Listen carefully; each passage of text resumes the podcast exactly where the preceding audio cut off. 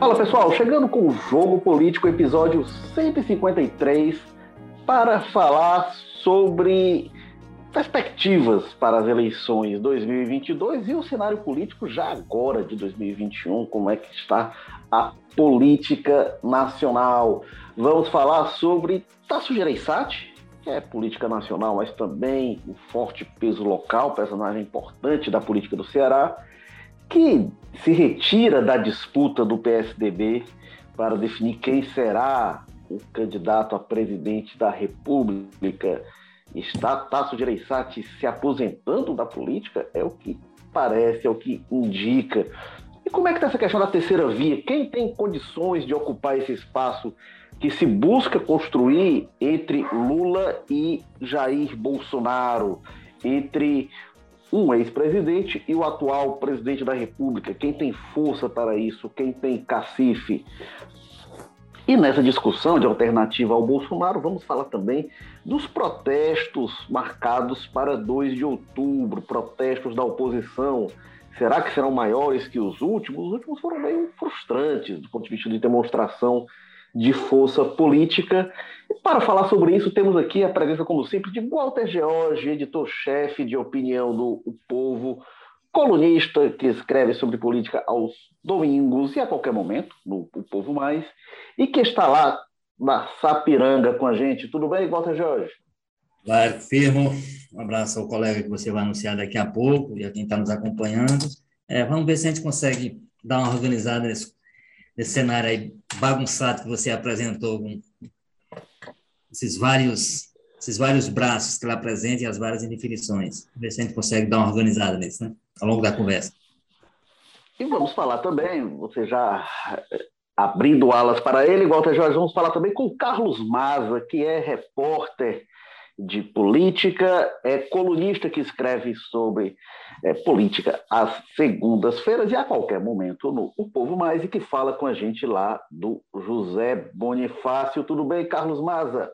Tudo ótimo, Érico Firmo, Walter Jorge, pessoal que acompanha a gente. É, o José Bonifácio, né, eu gosto sempre de frisar muito, porque, enfim, um bairro muito esquecido, às vezes, pelo pessoal aqui de Fortaleza. O pessoal bota lá que a gente é do centro, que a gente é de Fátima, mas não, a gente tem nosso espaçozinho aqui, o coração de Fortaleza, e é um povo muito orgulhoso de suas origens, viu? E para você que quer acompanhar o jogo político, a gente está aqui semanalmente batendo esse papo descontraído, gostoso, informal sobre política nacional, política do Ceará, política do mundo. E você acompanha a gente na Apple Podcasts, Spotify, Amazon Music, Google Podcasts, Rádio Public e também no O Povo Mais, onde estão lá os vários podcasts do O Povo. Você acompanha a gente, se inscreve para receber notificações. A gente está aqui dando nossos pitacos. Se você gostar, ou se não gostar também, para ter raiva acompanha a gente para criticar. Mas vamos aqui. É, não foi propriamente uma surpresa, né? A esperada já a saída do senador Tasso Gereissati da disputa do PSDB, disputa que tem João Dória, governador de São Paulo, que tem Eduardo Leite, governador do Rio Grande do Sul, que tinha o Tasso, e tem, no sistema, cogito que pode sair, o Arthur Vigílio também, é, nesse páreo. É, e o Tasso sai para apoiar o Eduardo Leite, declarando apoio a ele nesta disputa contra o João Dória. Tem muitas coisas para a gente falar aí, né? vou dividir aqui em três partes. A gente falar é, da candidatura em si, da disputa do PSDB, falar é, do PSDB, o espaço que ele ocupa nesse jogo, e falar do Tasso em si. Mas vamos, vamos começar falando desse jogo interno do PSDB, das chances do Eduardo Leite contra o Dória. O Dória desponta como favorito, mas tem muita resistência. Walter George, o que, é que vai acontecer no PSDB? O que, que está acontecendo? O que, que se projeta? Esse apoio do Tasso é capaz de desequilibrar a balança a favor do Eduardo Leite ou, de repente, equilibrar uma balança que não está tão equilibrada? É, primeiro, não dá para dizer que seja exatamente uma novidade que o Tasso estava mais ou menos desenhado, né? Alguns dias que já, já circulava com informação que pode ser é, oficialmente confirmada. Depois, acho que o PSDB está vivendo o dilema, o dilema do qual ele tenta fugir no Senado Nacional, que ele está, na verdade, virou uma polarização, né? entre o, os governadores, o João Dória, lá de São Paulo, e o Eduardo Leite, do Rio Grande do Sul. Quer dizer, havia quatro nomes, em princípio. Esses quatro nomes iriam fazer uma rodada de debate, uma discussão entre os quatro, entre os quatro, porque tem também o, o ex-prefeito Arthur Vigílio. E, na verdade, na verdade, você só dava para considerar mesmo o próprio Tasso. Ele, ele quando, quando ele entrou nessa, nessa perspectiva de candidatura presidencial, é, era muito em função, ele apostava muito, conversava com pessoas próximas a ele, e ele próprio diz, dizia para algumas pessoas, ele apostava muito na força que teria a CPI da, da Covid. E ela, de fato, teve força para algumas pessoas, né? Você tem figuras que entraram com tamanho na CPI e estão saindo dela muito maiores. E você tem alguns que entraram no tamanho e saem com o mesmo tamanho, como é o caso do Tasso. Ele, ele é, acabou tendo menos protagonismo do que desejava, talvez, do que imaginava. Né? Então, não conseguiu fazer da CPI, como ele, imagina, como ele pensou, a plataforma que iria catapultar a candidatura presidencial dele. É, e aí, a, o, possivelmente, não havia plano B estabelecido, não havia estratégia alternativa imaginada. E aí, não dando certo isso aí, restou a ele buscar entre os nomes que circulavam aquele com quem ele se identifica melhor.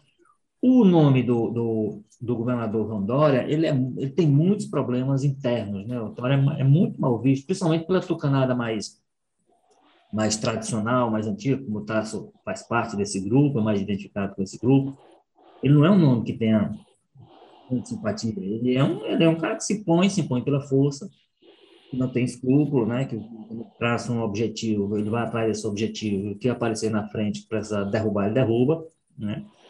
E ele está colocando em prática essa, esse tipo de fazer política, esse tipo de atuar. E isso está desagradando muita gente, somado com aqueles, aquelas situações que ele já, já tem um participa, e o Tasso faz parte desse grupo, quer dizer, o Tasso é um dos que sentiu muito com, com a forma, por exemplo, como ele, como ele tratou, tem tratado os tucanos tradicionais paulistas, por exemplo, com os quais o Tasso, em geral, se identifica. É só ver o caso do Geraldo Alckmin, né, que está sendo obrigado agora a, a deixar o partido, encaminhando para o PSD, porque o passo dele foi absolutamente neutralizado pelo, pelo, pelo Dória. Então, então acho que era uma, é, é, a situação do passado estava desenhada, não, não, alternativa para ele não existia.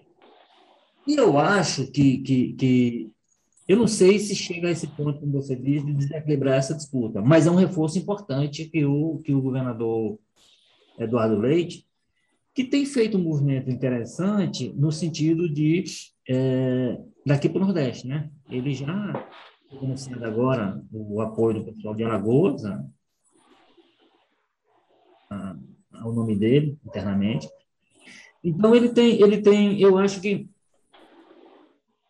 imaginando-se uma disputa que ela esteja, e parece que ela está equilibrada e polarizada entre os dois, eu acho que você tem um nome como Tasso é, apoiando inclusive tem uma capacidade de, de, de, interferir, de influenciar na decisão de outros para além do próprio do próprio Ceará onde ele atua. Eu acho que é um nome nacional, tá? E que tem capacidade de gerar, bom, se vai decidir eu não sei, mas como, como estão, como eles, como eles estão, eu acho que não há nenhum favoritismo entre os dois, então mais a cuidado, você tem um nome como Tasso, pode ser, no certo sentido, pode ser que seja um favor do Eduardo Lula. Olha, é uma coisa, o Walter, só lembrando né, que você falou que não é propriamente uma surpresa, a gente já tratou algumas vezes aqui dessa candidatura do Tasso, quando ela surge lá atrás, e no primeiro momento a gente disse, é, não sei, vamos ver, né? Será que o Tasso tem disposição para isso? E depois o cenário muda, né? Você descreve, né, com a questão da CPI, é, e aí realmente ficou uma coisa assim, olha, é para valer que o Tasso está indo mesmo, ela até deu declarações nesse sentido. E depois veio, veio realmente, nas últimas semanas, é, é, desidratando. O, o, Dória cometeu uma inconfidência né, lá no, no Roda Viva, foi ele que deu furo que o Tasso desistiria. O Tasso não gostou, e quem conhece o temperamento do Tasso deve ter dito até assim: pois agora eu vou, pois agora. É, o Tasso reagiu realmente de forma bastante irritada. Agora, o, e aí o Dória tem isso, né, que, que você falou, é, o Dória tem, tem duas coisas, né? Ele chegou no PSTB e, e, chegou ocupando o espaço de comando sem ter pedido a bênção para os velhos caciques do partido, né? E esses caciques eles são muito é, é, é, cuidadosos com essa autoridade deles, com esse mando, e eles não gostam muito de alguém que chega assim. E o cacique que pavimentou o caminho para o Dória do PSDB foi o Alckmin, de quem ele puxou o tapete tão logo pôde. Né? Então, realmente, nesse grão tucanato, é, ele pesa muito. É difícil fazer essa avaliação interna, né? Agora, é, é, você acha que não tem favorito, né? Porque essas informações às vezes oscilam, né? Já se falou até que o Dória teria desistido lá atrás, que ele iria para a reeleição como governador de São Paulo, e aí ele já descarta isso, se recolocou no jogo, e aí se coloca que ele seria favorito, outros que não, que seria o Eduardo Leite. É difícil essa avaliação de, de, de, uma decisão interna do partido, né? às vezes ela, ela varia certamente conforme os interesses. Carlos Maza, o que, que você eh, acha disso tudo que está acontecendo dentro do PSDB? Olha, antes né, de falar qualquer coisa do que eu acho, eu quero registrar, né? Esse podcast aqui só tem férias, né? Acho que não é também não precisa ser um grande gênio um analista brilhante para perceber isso, né? A gente já tinha destrinchado exatamente esse enredo todo aqui meses atrás, né? Acho que a surpresa maior foi só o quão rápido ele veio, né? Nem eu, que um tempo desse aí fui radical em dizer que não acreditava de jeito nenhum do Tasso entrando para valer nessa briga aí, dessas, dessas prévias, né? Eu não esperava que fosse tão cedo, né? A gente ainda está em setembro agora que começou -se a ter a falar mais sério, né? Perspectiva factível mesmo da realização dessas prévias. Então chamou a atenção o Tasso já sair agora, né? mais nesse contexto todo que ele tinha dia desse recusado, né? É, é abandonar, abrir mão disso. E nesse momento que o pessoal está escutando a gente pode já estar tá confirmado e tudo, né? Então surpreende, mas só nessa velocidade, né? Porque, enfim, eu nunca acreditei no Tasso entrando nessa, não, né? Uma briga animada, uma briga com o João Dória, que não é um cara de ceder numa boa, né? Você mesmo falou aí, o que ele fez com o Alckmin e tudo mais. A gente lembra aquelas outras vezes, as outras experiências de prévia que teve no PSDB era, né? Una assumindo, gente dando mãozada na cara um do outro. Enfim, é uma disputa muito pesada que eu, sabe, eu acho por tempo por mim que o Tasso já deu por visto, assim. Já brigou muito na vida dele, teve aquele período que ele gostava de uma brigazinha, né? Até mesmo entre aliados, né? Já quase saiu nos tapas lá no plenário da Câmara do Senado com o Alderney Avelino, na época do DEM. É, enfim, acho que ele já, já, já, já deu para ele esse tipo de disputa aí. Me parecia muito claro que ele não ia entrar numa dividida, principalmente com uma personalidade como a do João Dória, né? Que não é de perder essas divididas e nem de aceitar numa boa. É, e agora é aquela história, né, que, que, se comenta nos círculos políticos, né? Não é necessariamente a minha opinião, mas o que a gente sempre vê quando conversa com deputados, com políticos, com relação a isso, é o que o pessoal fala, né, que essa questão de democracia partidária, eleição interna, é muito coisa, né, do, do, hoje no Brasil, muito restrita ao PT e até o PT olha lá, né? A gente sabe que o Lula ainda tem a palavra final, passa por cima em muitos casos, mas nas, nas, nas disputas é, locais do PT, a gente sabe, aqui em Fortaleza o PT tem essas eleições internas que nem sempre acontece o que é esperado e tudo mais, às vezes os grandes caciques perdem e tudo, é, mas os outros partidos não têm lá essa, essa questão toda, às vezes está muito concentrado na mão de um cacique, de uma liderança que se sobrepõe, e o PSDB é muito isso, né? brinca de fazer prévia, mas a gente sabe que as decisões vão acabar passando muito forte por São Paulo, né, principalmente, e pelos grandes líderes do partido aí, então é, era difícil imaginar num, num, cenário tão adverso aí o Tássio, né, que já está nessa idade, que já está nessa nesse cenário Tassinho Paz e Amor quase e entrar numa dividida dessa, enfim, acabou se provando aí mais cedo do que, do que se esperava até a saída dele. Ô Walter, quando a gente falava aí ao longo de duas décadas na política brasileira definir quem é o candidato do PSDB, a gente está falando de muita coisa. O Tasso participou de uma disputa dessas em 2001, saiu com cicatrizes. Né? Ele contra o Serra ali não gostou do jogo que o Serra fez. Tem um famoso episódio na antessala presidencial com o Aloysio Nunes Ferreira, que era chefe de gabinete do Fernando Henrique, quando foi, foram ditas cobras e lagartos ali. Mas ali o que estava em jogo era a definição ou do presidente da República ou de alguém que teria muitas chances de chegar à presidência. Quando isso dura até a eleição passada, né, que teve ali uma certa disputa, o Alckmin, o próprio Dória queria, mas aí o Alckmin se estabelece, tinha um comando do partido e se estabelece como candidato à presidência, e foi um fiasco como o PSDB nunca tinha protagonizado. Hoje, o que, é que significa uh, definir o candidato a presidente do PSDB? Ainda é algo importante ou a gente está falando só pela tradição, uma referência à história de algo que não tem tanto peso mais? Não, eu, eu acho que é importante no contexto do debate que está havendo sobre a tal da terceira via. Eu acho que isso é o que dá, é o que dá alguma relevância do ponto de vista eleitoral, sem poder funcionamento nas pesquisas, realmente não tem, não haveria motivo para tanta, para se gastar tanta energia é, discutindo essa é, essa questão específica. Mas eu acho que há um contexto aí que é esse contexto de se estar buscando o nome do, o nome do Dória até menos, mas o nome do Eduardo Leite tem sido citado por, uma, por algumas pessoas, essas pessoas que, tem muita gente hoje que é porta-voz de, de movimentos e de setores, que diz que seria interessante uma terceira via, seria interessante fugir da polarização é, Lula-Bolsonaro, esse negócio todo, e aí recorre a, a essa história da necessidade de um, de um e já vi algumas das pessoas citando o nome, mais o nome do Eduardo Leite do que do Dória. Por quê? Porque fez um, tem feito um governo na perspectiva de quem fala bom no sentido de reformista, tem feito reformas, é um, é um economia liberal, é jovem, né?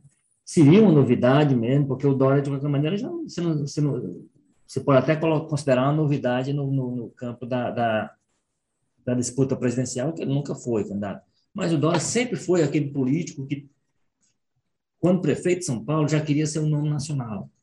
Já estava percorrendo o Brasil, já estava não sei o quê, já estava sendo apresentado como potencial candidato à presidência do partido. Então, assim, o Dória sempre teve essa cabeça. O Eduardo Leite virou a partir do Senado, inclusive porque ele tem um discurso anti-reeleição. Ele tinha anunciado ele se, ele se diz contra reeleição conceitualmente, não foi candidato à reeleição na Prefeitura de Pelotas, já tinha anunciado que não seria candidato à reeleição no Rio Grande do Sul, então começou a ser trabalhado como uma ideia de fuga dessa, dessa polarização. Então, assim, é a curiosidade com relação a isso, se vai viabilizar um nome que vai jogar nessa cesta da, da terceira via, né? Mas, olha, imaginando que desse grupo, desses grupos todos aqui vai, vai ter um entendimento, tem até debates acontecendo entre todos esses grupos agora, é, que de todas essas, você do Ciro para frente, vai, em algum momento vai se conseguir juntar e aquele que se apresentar mais viável vai ser definido como o, o terceiro candidato, o candidato para enfrentar a polarização. Aí, eu acho que isso é que dá relevância à escolha que está sendo feita pelo PSDB, que se você isolar e ver a coisa apenas do ponto de vista do PSDB, eu acho que não, não, não, não, não colocaria na, na primeira prateleira, nesse, talvez nesse momento nem na prateleira intermediária, o, a perspectiva do candidato, o potencial do candidato do PSDB. Eu acho que é um partido que teria muito dificuldade, a não ser que vá nesse projeto da terceira via, com uma série de pessoas saindo da, da briga em função da, desse candidato para apoiá-lo e tal. Isso é que dá relevância à escolha, a essa, a essa discussão. Mas potencial eleitoral, nesse momento, eu acho que não, não apresenta é, não, não, apresenta força para isso, não, para merecer essa versão como o candidato que vai peitar. É o candidato que se apresenta, é o candidato que pode se apresentar, que o PSDB pode se apresentar como alternativa para definir o candidato à terceira via.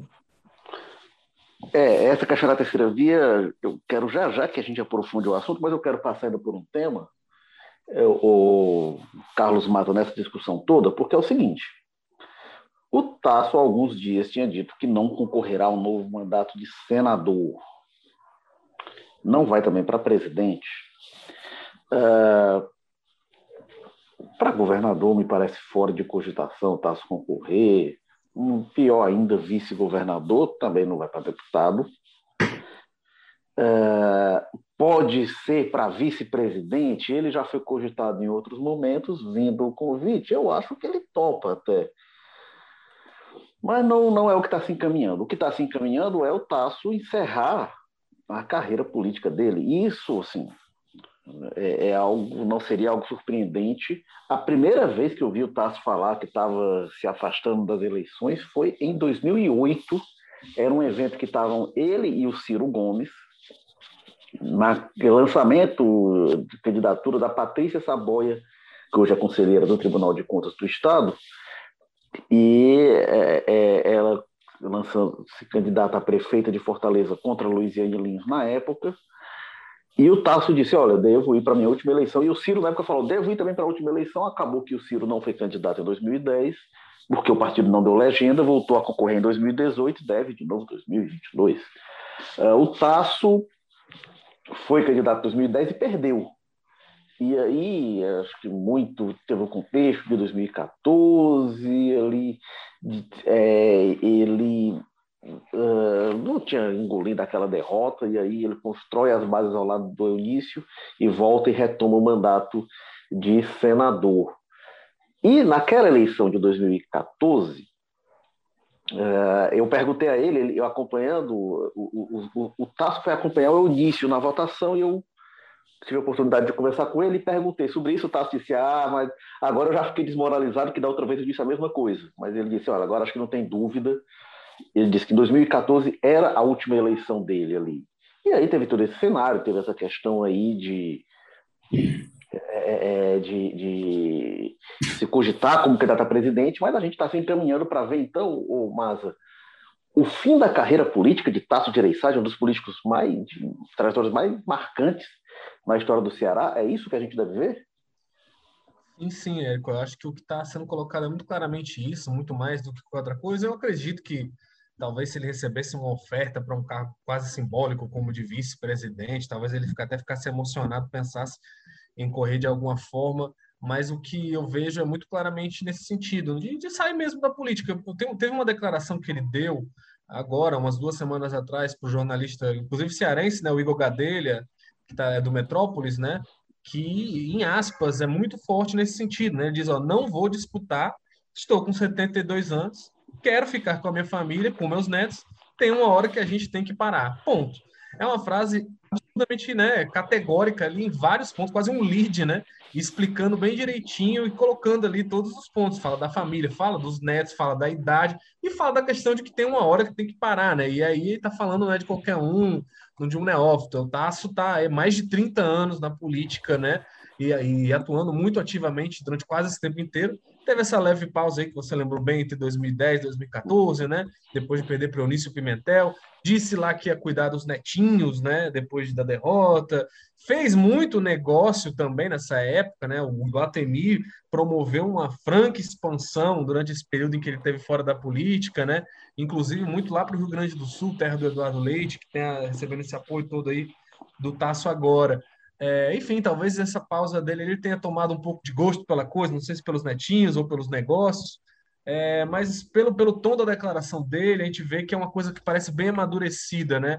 No Tasso, essa questão de sair da política mesmo, né? De, como diz na expressão popular, largar o osso, né?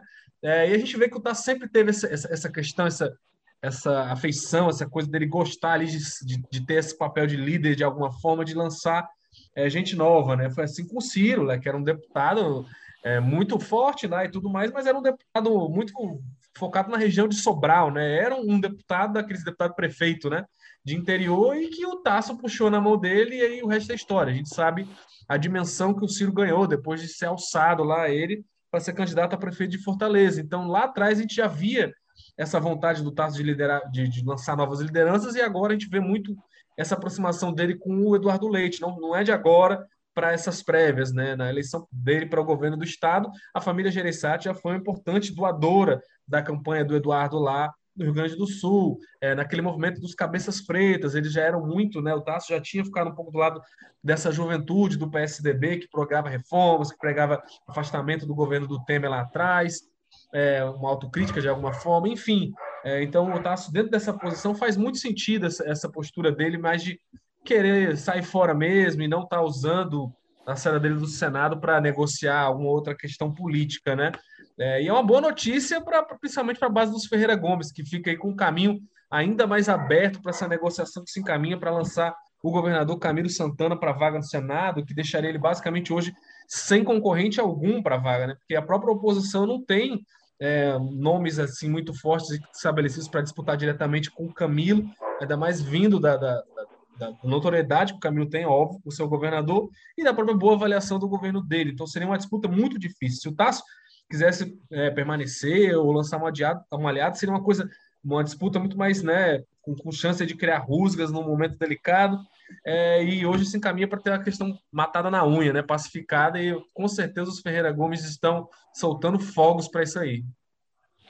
É, até por isso, assim, não, não parece, desde o início, não parece ser blefe quando o Tasso diria, dizia que não iria mais ao Senado, e não parece algo que lá na frente ele pode mudar de ideia, porque se a vizinha, essa disputa dele contra, se fosse, né, para o Senado, contra o Camilo Santana, que seria franco favorito, então, assim, seria realmente uma disputa em glória, como eu disse, o Tasso perdeu a eleição uma vez apenas, não gostou, né, e acho que ele quer sair da política assim e tá, e tá ok. Ele, como eu falei, ele falava em encerrar em 2010, mas ele não queria sair com a pecha da derrota. Né? Outros fatores pesaram também, enfim.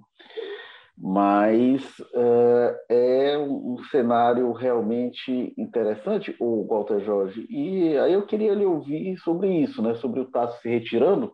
O Maza falou aí né, que ele ficou um período fora da política.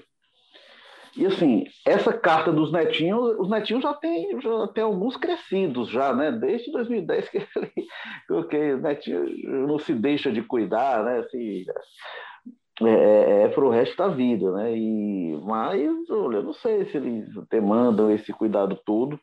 É, essa, é. essa, essa, declaração da época, né, né, o calor da emoção ali, tal, é uma derrota que ele não esperava, então sairia qualquer coisa.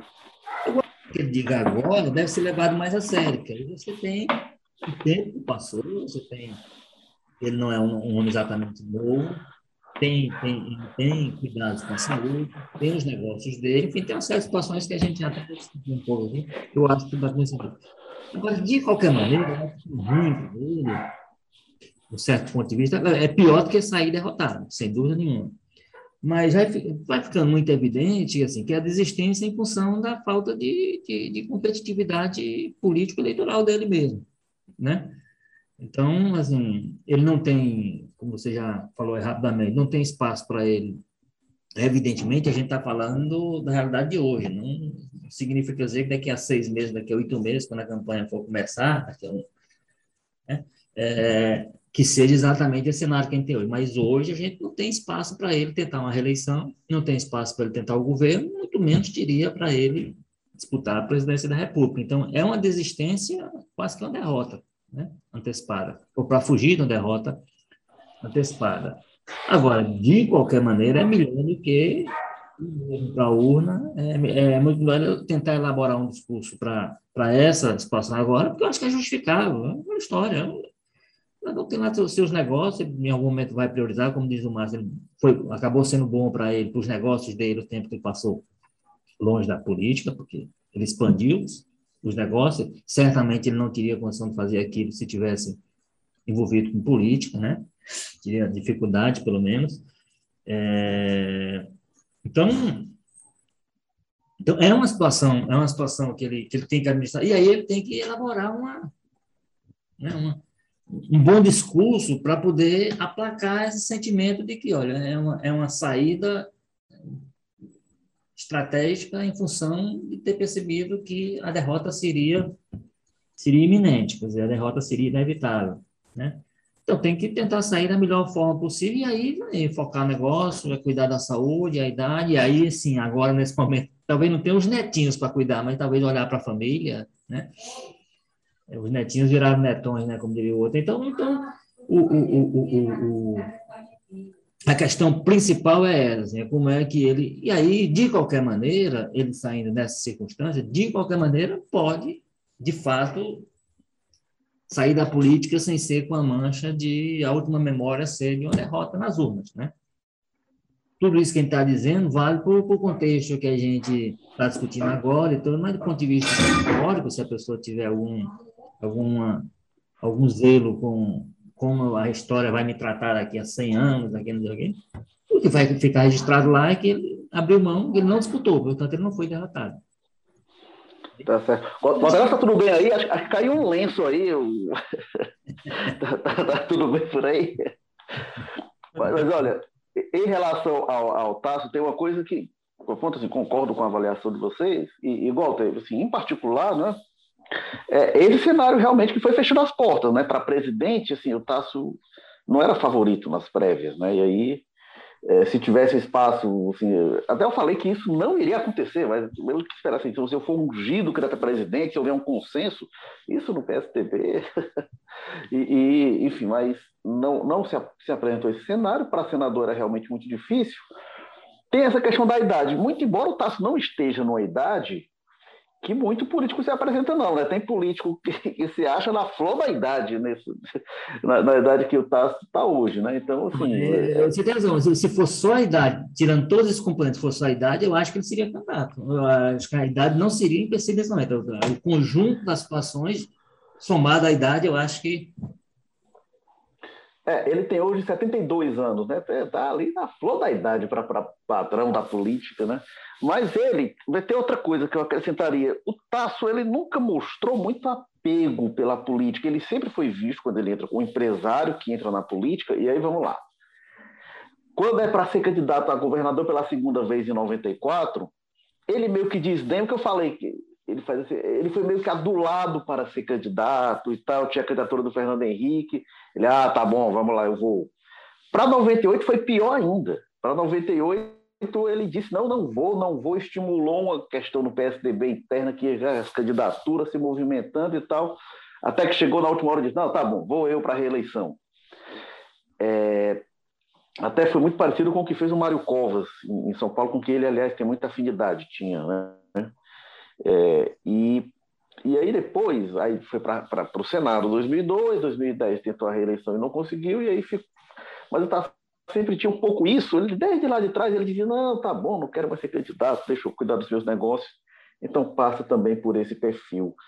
Mas então, é, o, o, o, Walter, eu ia lhe pedir para aprofundar essa questão da terceira via. Você acredita mesmo que o pessoal vai se unir em torno de uma candidatura, vão retirar a candidatura, ver quem é mais viável aqui e desistir? Alguns acho que sim, mas tem gente aí que está consolidado demais para sair, ou não?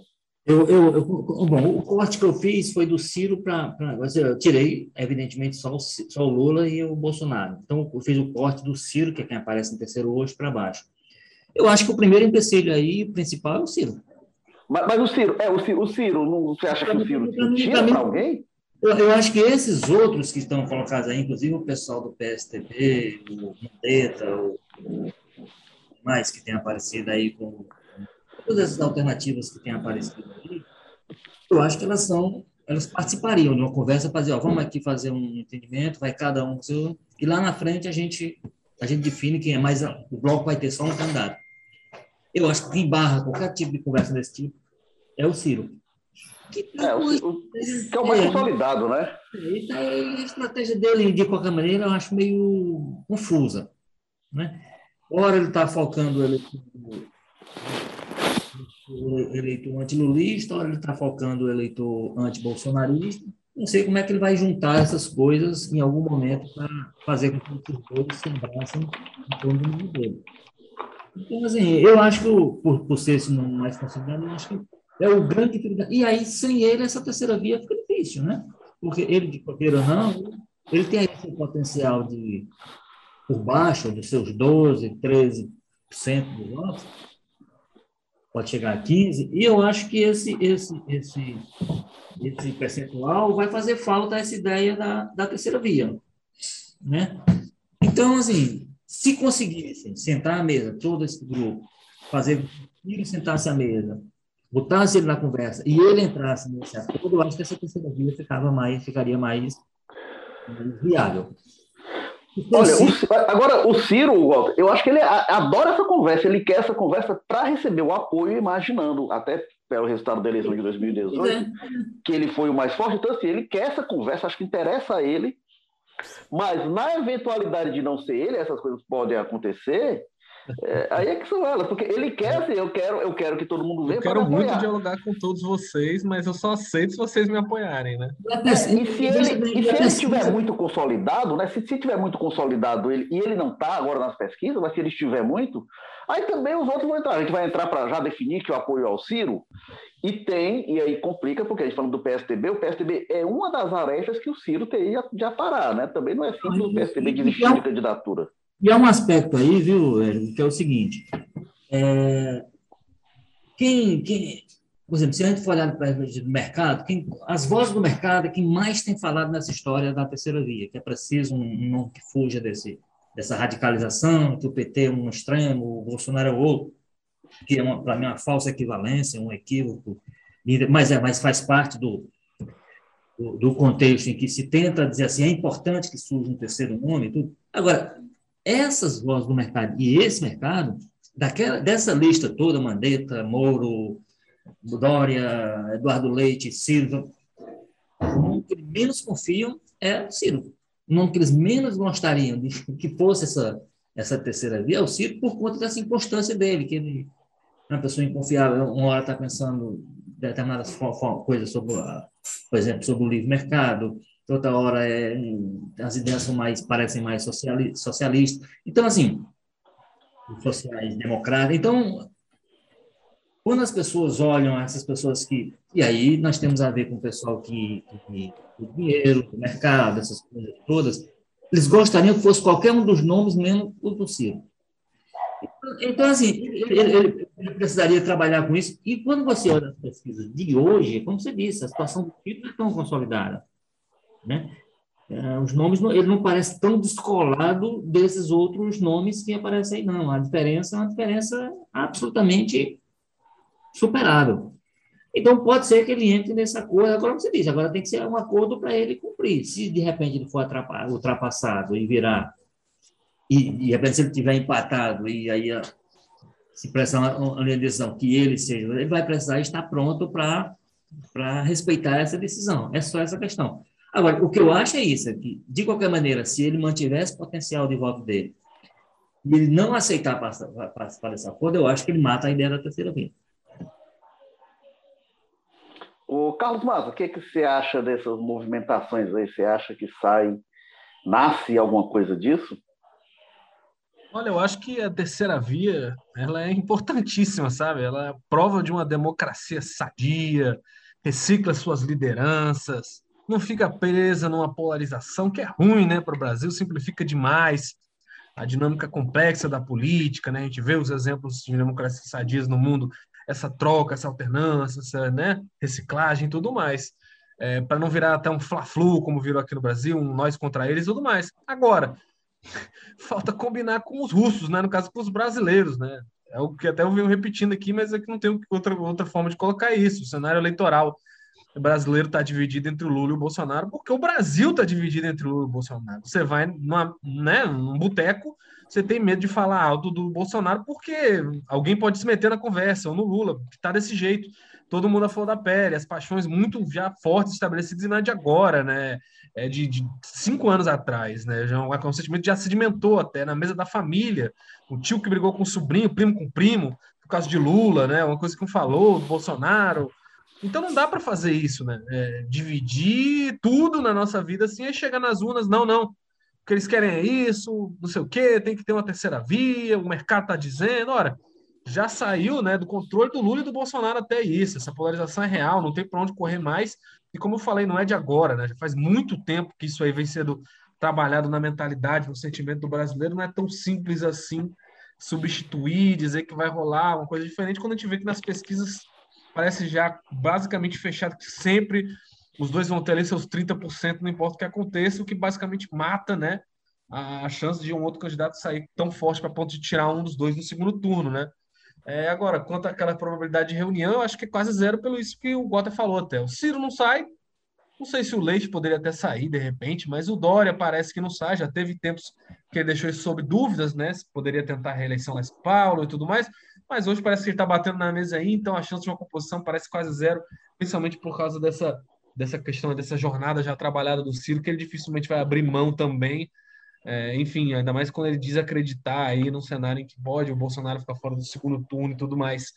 Então é muito difícil para quem quer uma, uma terceira via. Parece um momento muito pouco é, provável para isso acontecer. Já teve outros momentos na história do Brasil que parecia mais factível. Hoje, você achar que alguém consegue tirar paixões e ódios né, que o Lula e o Bolsonaro movimenta é, é bem ousado, né?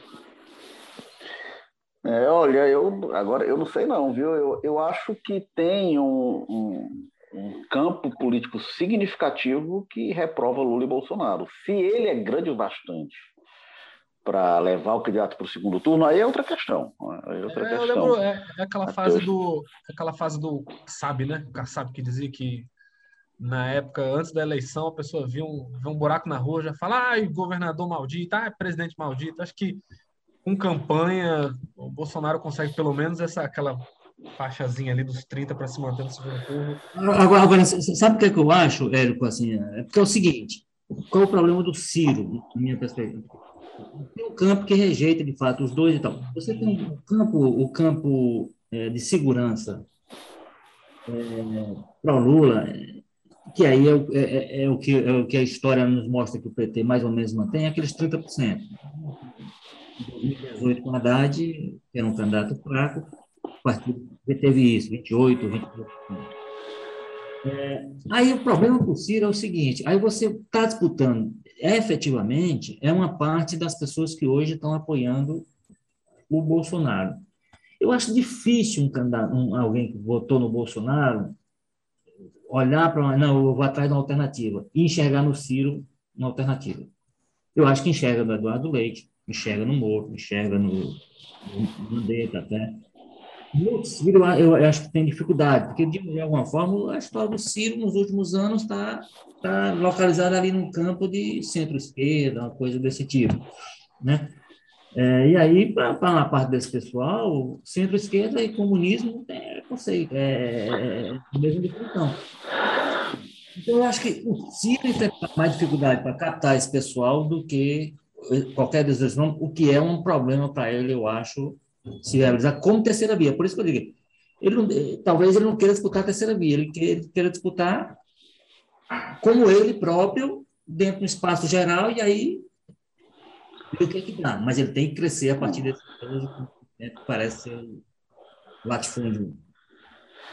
É, eu, eu é, é, é, assim, acho que faz sentido seu raciocínio, mas tem uma coisa, assim, quando a gente vai ver matematicamente nas eleições, tem uma parcela, e não desprezível do eleitorado, que votou no Lula, que votou na Dilma e votou no Bolsonaro. Então, assim, se ele faz essa migração. E, e, e tem eleitor que votou no Bolsonaro, e, que, e é isso pelas pesquisas, né? Mas o Lula sendo candidato, vota no Lula. E se o Lula não for candidato, vota no Bolsonaro. Então tem, porque tem uma questão do discurso, né? Tem aí para algum eleitor. Mas, mas aí é pelo, é pelo perfil das pessoas. Né? Isso, essa outra pesquisa da Datafolha mostrou que, que. Mas aí é que tá. O Ciro, eu não sei se certo ou errado. O Ciro, desde 2018, ele acredita que esse essa personalidade que fala e que é boca e roto e que diz palavrão e que dá murro na mesa, ele acha que isso é o que o eleitor do Bolsonaro busca e que ele pode ser um pouco isso. É, eu não sei, né? Eu, não sei. Mas o que eu acho sobre a terceira via é que assim, tem, tem duas discussões, né? Uma é se a terceira via vai ser viável eleitoralmente, se vai conseguir chegar no segundo turno ou não. Outra, outra discussão é a terceira via existir, que eu acho que é, eu acho que é necessário que tenha, que tenha opção para o eleitor que não seja nem Lula nem Bolsonaro. E que e, e sempre acho, eu acho muito ruim o modelo americano da bipolaridade. Você tem outros lá candidatos, mas que não são alternativas reais. E sempre nas eleições brasileiras você teve um campo ali que tem sua votação, sua expressividade, enfim. Então acho que é, é, é, esse, a gente começou falando disso, esse esfarelamento do PSTB eu acho que é ruim.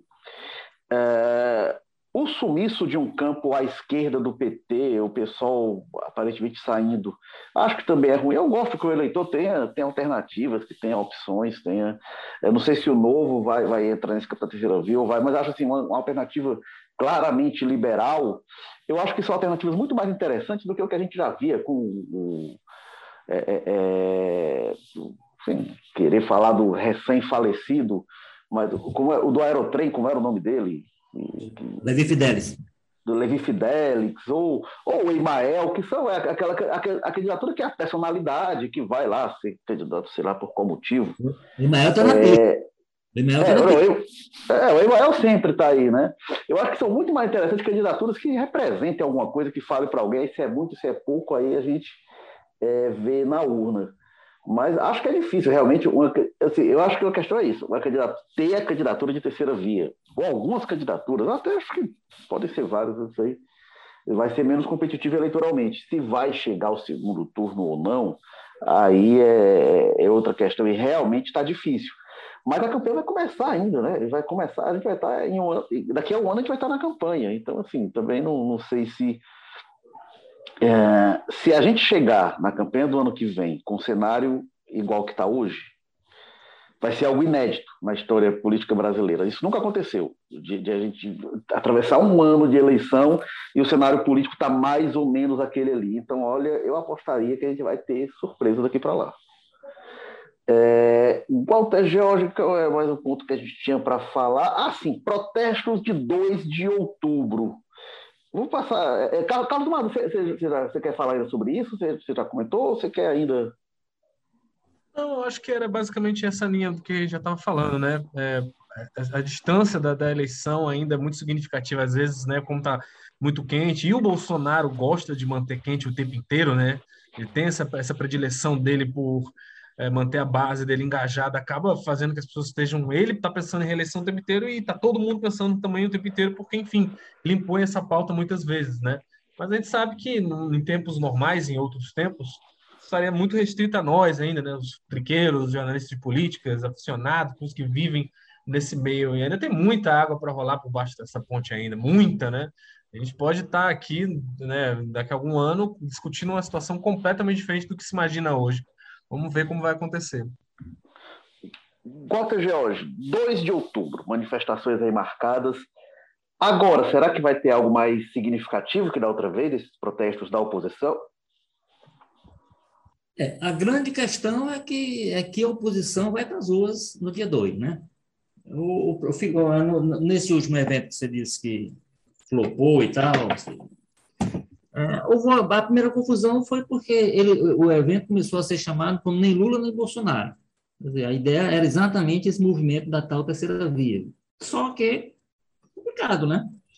Você querer levar a gente para a rua nessa circunstância. Então, para agora, para o dia 2, isso foi mais ou menos consertado e está se tentando fazer um movimento. O movimento é fora Bolsonaro, o movimento é contra o Bolsonaro, pelo impeachment, enfim, pelo, então, isso conserta as coisas, muito embora eu acho que para muita gente ainda não será suficiente para é, é, estimular. Eu acho, eu entendo, que como está sendo organizado uma forma de dar uma resposta ao eu acho que a tendência é nós termos manifestações muito grandes nesse final de semana, esse dia 2, né? Porque está se entendendo isso, assim, que o, o presidente usou aquele dia 7, aquelas pessoas que estavam, principalmente na Paulista, é, e em Brasília e um pouco no Rio, como uma grande demonstração de que o presidente, embora isso, no final das contas, a política é a política, ela mostrou no dia seguinte que aquilo não era nada, que o presidente teve que fazer carta pedindo desculpa, ministro, o presidente mudou completamente o comportamento. Então, se, se, se, aquelas manifestações tivessem a força que o próprio governo, o próprio presidente tentou vender, ele não estaria com a postura que ele tem hoje, né? E tentando ser uma pessoa é, civilizada politicamente, digamos assim. Então, mas de qualquer maneira, foi, foi uma demonstração de força com gente nas ruas que as pessoas entendem, principalmente a oposição, entende que precisa dar uma resposta que não é, não foi aquela que veio logo depois, aquelas manifestações não foi aquela porque realmente tinha pouca gente e tinha essa confusão gerada, porque o, quem apoia o Lula, quem é do PT, por exemplo, foi praticamente expulso, foi praticamente orientada na, pedido, foi pedido para que ele não fosse. Aí, se a gente estiver falando, que aparece nas pesquisas hoje, mais da metade do, do, das pessoas, é, e, e, aí uma parte das pessoas que, que não está nem um lado nem do outro também não, tem, não tinha muito a ver, não, sabe, não entendia bem o que estava. Então, para agora, eu acho que está um evento mais organizado, melhor definido nesse sentido, não, não vi nenhum chamamento que fosse no sentido de rejeitar, tirando o Bolsonaro, qualquer tipo de força. Agora, isso vai ter que ser muito bem trabalhado no domingo para você não ter pichuleco do Lula, você não ter algumas coisas que vai... Quem, quem por exemplo, como tinha no, naquele dia é, se se conseguir criar essa ideia de que ó, o movimento é anti-Bolsonaro e, e, fora, e, e, fora isso não tem mais nenhuma pauta, eu acho que tem, tem tendência.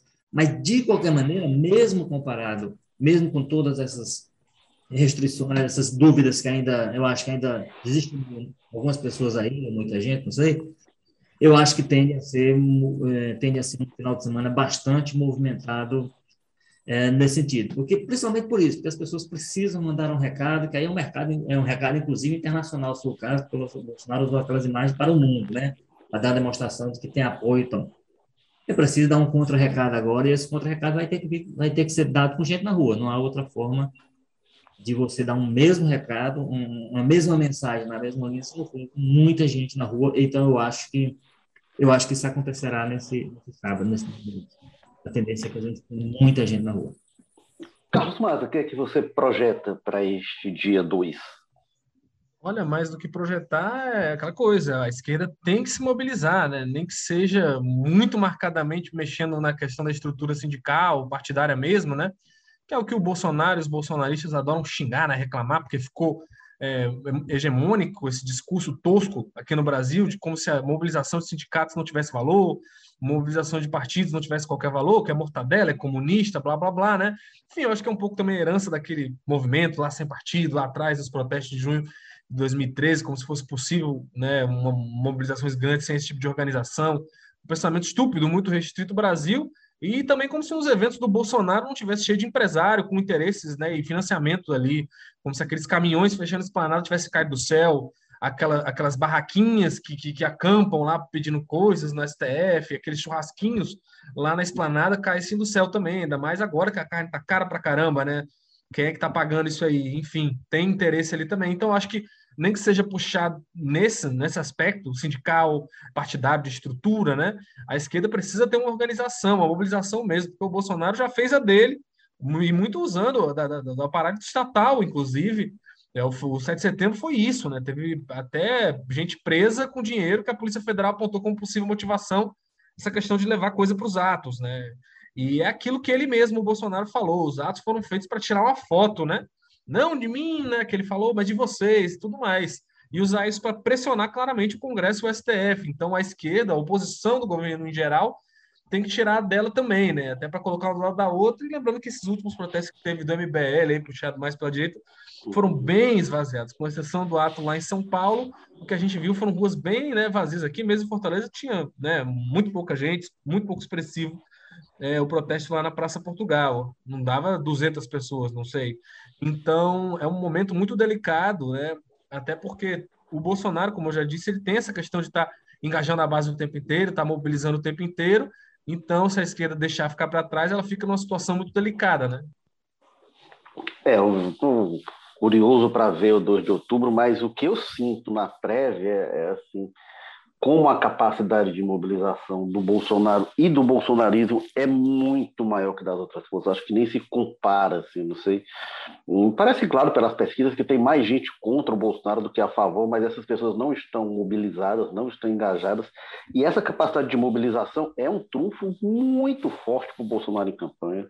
Por isso que, por mais que o Bolsonaro esteja aí capenga e com esse governo realmente com muitos problemas, ele está vivíssimo eleitoralmente, porque nem o PT, nem o Lula, nem eles parecem, a gente vai ver no 2 de outubro, né?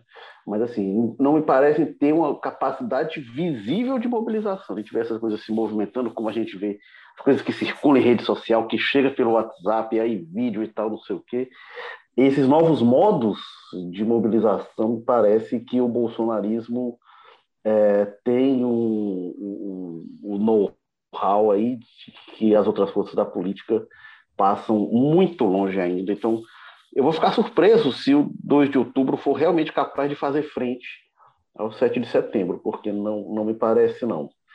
Mas este é o Jogo Político, episódio 153, que vai chegando ao fim. É, a gente teve estratégia digital do Diego Viana, produção do Marcelo Teixeira, edição da Mariana Vieira, o editor de política é o João Marcelo Sena, diretor executivo de jornalismo, Ana Nadaf e Eric Guimarães. Obrigado, Carlos Maza, que dá seu recado final aí, seu apurado final. Fica à vontade.